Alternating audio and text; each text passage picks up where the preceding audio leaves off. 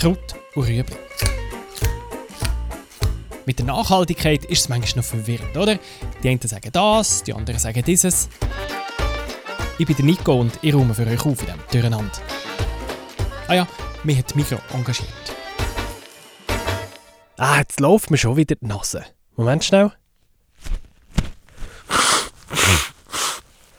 Ah, sorry. Im Winter ist es einfach mühsam. Und kaum ist der Winter vorbei, kommt der Heuschnupfen. Du musst eigentlich eh immer ein Nasentüchchen dabei haben, oder?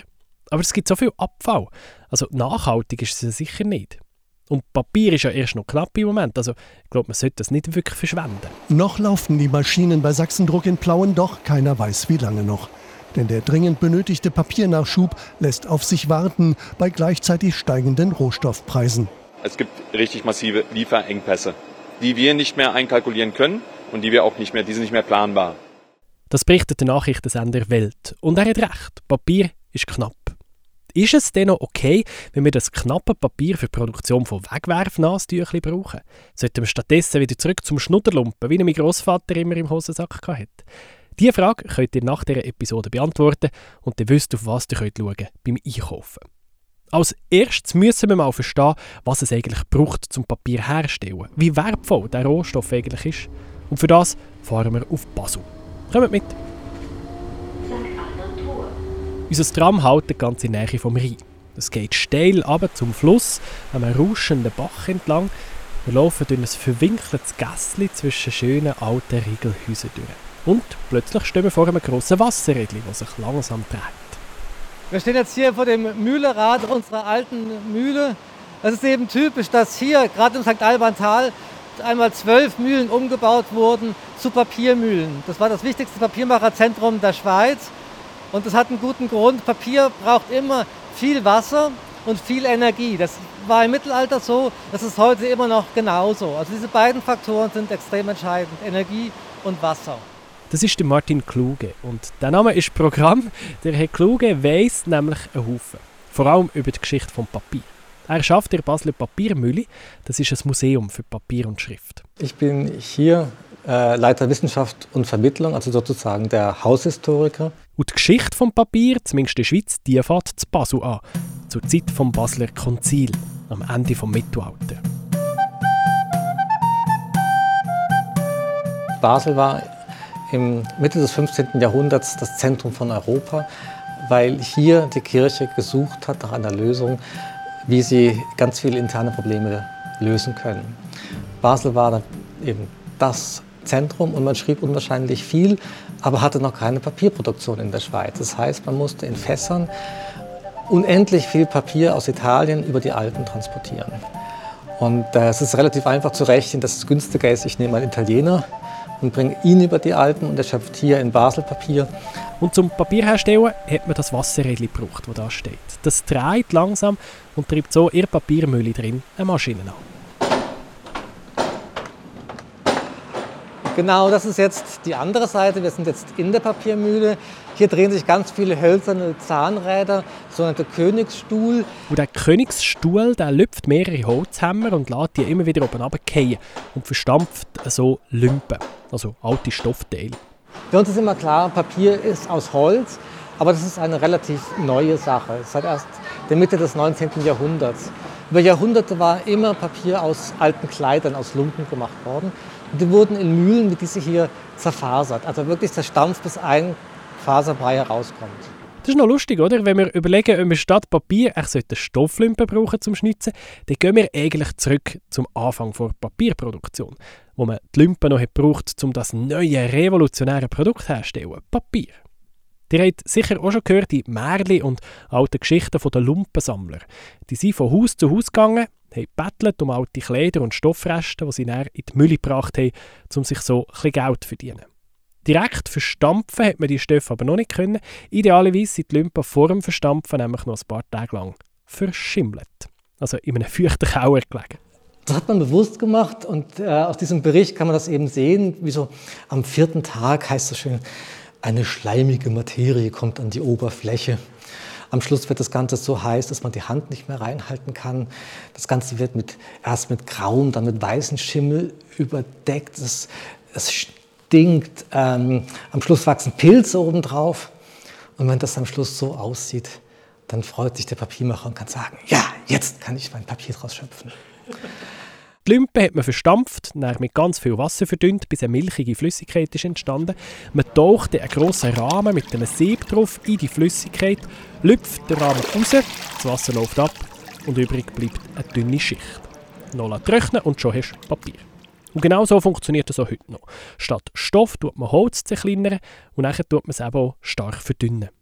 2% Faserstoff auf 98% Wasser, das sieht aus wie, wie Milch, die oben auf die Papiermaschine draufläuft und auf dieses lange Sieb fließt, da bildet sich ein Streifen Papier, da gibt es Vakuumsaugen, die jetzt das Wasser aus dem Filz herausziehen. Dann wird es gepresst und anschließend auf eine Filzbahn übertragen, die jetzt endlos viele Schlaufen durch Trockenzylinder macht. Im Papiermuseum steht eine Miniaturversion von einer Papiermaschine. Etwa 5 Meter lang ist sie, einen halben Meter breit. Sie produziert eine Papierbahn, die etwa so breit ist wie ein A4-Papier und das Papier kommt aus endlos Bahn aus dieser Maschine raus. Und das Verrückte finde ich, wir haben hier für einen Meter Papier etwa eine Minute gebraucht. Heute laufen die Papiermaschinen mit rund 120 Stundenkilometern.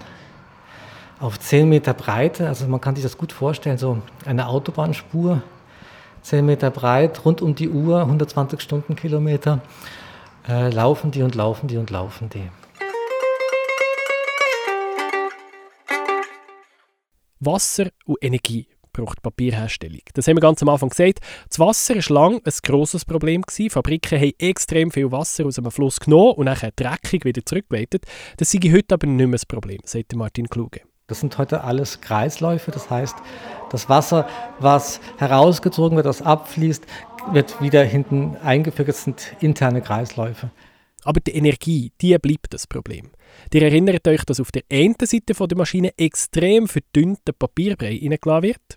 Und auf der anderen Seite das Papier trocken aufgerollt rauskommt. Das heißt, um in so einer kurzen Zeit das Papier zu trocknen, brauche ich unwahrscheinlich viel Energie. Nehmt mal allen Strom, den ihr bei euch daheim im Jahr verbraucht. Für die Lampen, zum Kochen, Waschen, zum den Laptop laden, weil ihr schon wieder eine ganze Serie gestreamt habt. Gerade nochmal gleich viel Strom wie all das zusammen hat es vor ein paar Jahren noch gebraucht, um alles Papier herzustellen, das ihr pro Jahr verbraucht.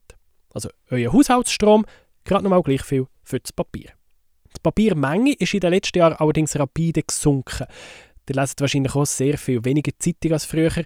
Und habt ihr das letzte Mal einen Brief auf Papier bekommen? Eben. Darum geht heute für einen Papierkonsum etwa noch halb so viel Strom drauf, wie ihr im Haushalt verbraucht. Das ist also deutlich weniger, aber immer noch ein rechter Posten. Und das ist einer der großen Probleme äh, der Papierindustrie heute. Es braucht eben den Rohstoff und es braucht sehr, sehr viel Energie. Und bei so einem richtig schönen, hochwertigen, edlen Papier könnte man noch sagen, das lohnt sich. Aber wir machen Papiernastüchli daraus. Dann ist es ein paar Tage in einem Plastikpäckchen, irgendwann kommt es raus, wird gebraucht, innerhalb von ein paar Sekunden ist es nachher Abfall. Also im Grunde genommen ist es schade, wenn man das Holz für so kurzlebige Produkte braucht. Sagt der Olin Bartlome. Er ist Geschäftsführer von FSC Schweiz, aber auch wenn er es ein bisschen schade findet, sagt er, doch, man darf schon Papiernastüchli brauchen. Ich würde sagen, ja. Es geht ja schlussendlich auch um die Hygiene. Aber schaut einfach darauf, ob die Nastüchli aus Recyclingpapier sind und ob sie ein FSC-Label drauf haben. Recycling-Nastüchli sind nicht ganz einfach überzukommen. Viele bestehen noch zu 100% aus neuer Zellulose, also aus Frischholz. Aber Recycling wird sich schon sehr fest lohnen, weil es massiv weniger Holz braucht. Ganz ohne neue Zellulose geht es aber nicht und darum sollte das Papiernastüchli unbedingt FSC-zertifiziert sein. Das Label FSC gibt es schon seit 30 Jahren und das bedeutet, dass das Holz für das Papier aus einem nachhaltig bewirtschafteten Wald kommt. Nachhaltigkeit ist ja interessanterweise ein Begriff, der tatsächlich aus der Waldwirtschaft kommt. Also heute wird der Begriff Nachhaltigkeit in allen Zusammenhängen gebraucht. Aber die erste ursprüngliche also Verwendung von dem Begriff kommt aus der Waldwirtschaft. Und Nachhaltigkeit heißt, dass man nicht mehr rausnimmt, als was nachher wächst. Und das ist leider nicht selbstverständlich. Für das feine Papier, das man für Nastüchli braucht, nimmt man häufig zum Beispiel Holz vom Eukalyptusbaum. Und die Bäume wachsen in riesigen Plantagen in Brasilien, wo vorher Urwald gestanden ist. Wenn ein Nastuchpack aber das FSC-Label drauf steht, dann muss man kein schlechtes Gewissen haben, sagt der Olin Bartlome. Wenn sich jemand die Mühe macht, um sein Produkt zu zertifizieren, ob das jetzt Papiernasstücher sind oder ob das jetzt irgendein Stück Möbel ist oder ein Möbel per se etc., dann kann man schon davon ausgehen, dass eigentlich die Firma sich deutlich mehr Gedanken macht, als einfach nur das Greenwashing zu betreiben. Weil der Aufwand ist nicht ganz unerheblich, wo man macht. Also, wenn Papiernasstüchli, dann bitte Sättig mit FSC-Label, dann wisst ihr auch, dass für das Holz zum Beispiel kein Urwald ist gerodet worden. Oder ihr geht auch gleich zurück zu den Stoffnasstüchern. Die gibt es ja erst noch mit richtig schönen Motiven drauf. Für die Umwelt sind die deutlich besser als Papiernasstüchli, wenn sie aus Bio-Baumwolle gemacht sind. Das ist wichtig. Und klar, man muss so Stoffnasstüchli waschen, mindestens bei 60 Grad, wegen der Hygiene. Das braucht auch wieder Energie. Aber die Nasstüchli sind so klein und leicht, dass eigentlich bei jeder Frottewäsche, die ihr sowieso macht, noch ein paar Nasstüchli Platz hat. Diesen Faktor könnt ihr also eigentlich vernachlässigen. Kaufen könnt ihr schöne Bio-Stoffnasstüchli, zum Beispiel beim Schweizer Anbieter stoffi.ch oder, noch nachhaltiger, es gibt sie manchmal im Brockenhaus. Wenn ihr damit könnt leben könnt, dass halt schon mal jemand anderes drin geschnitzt hat.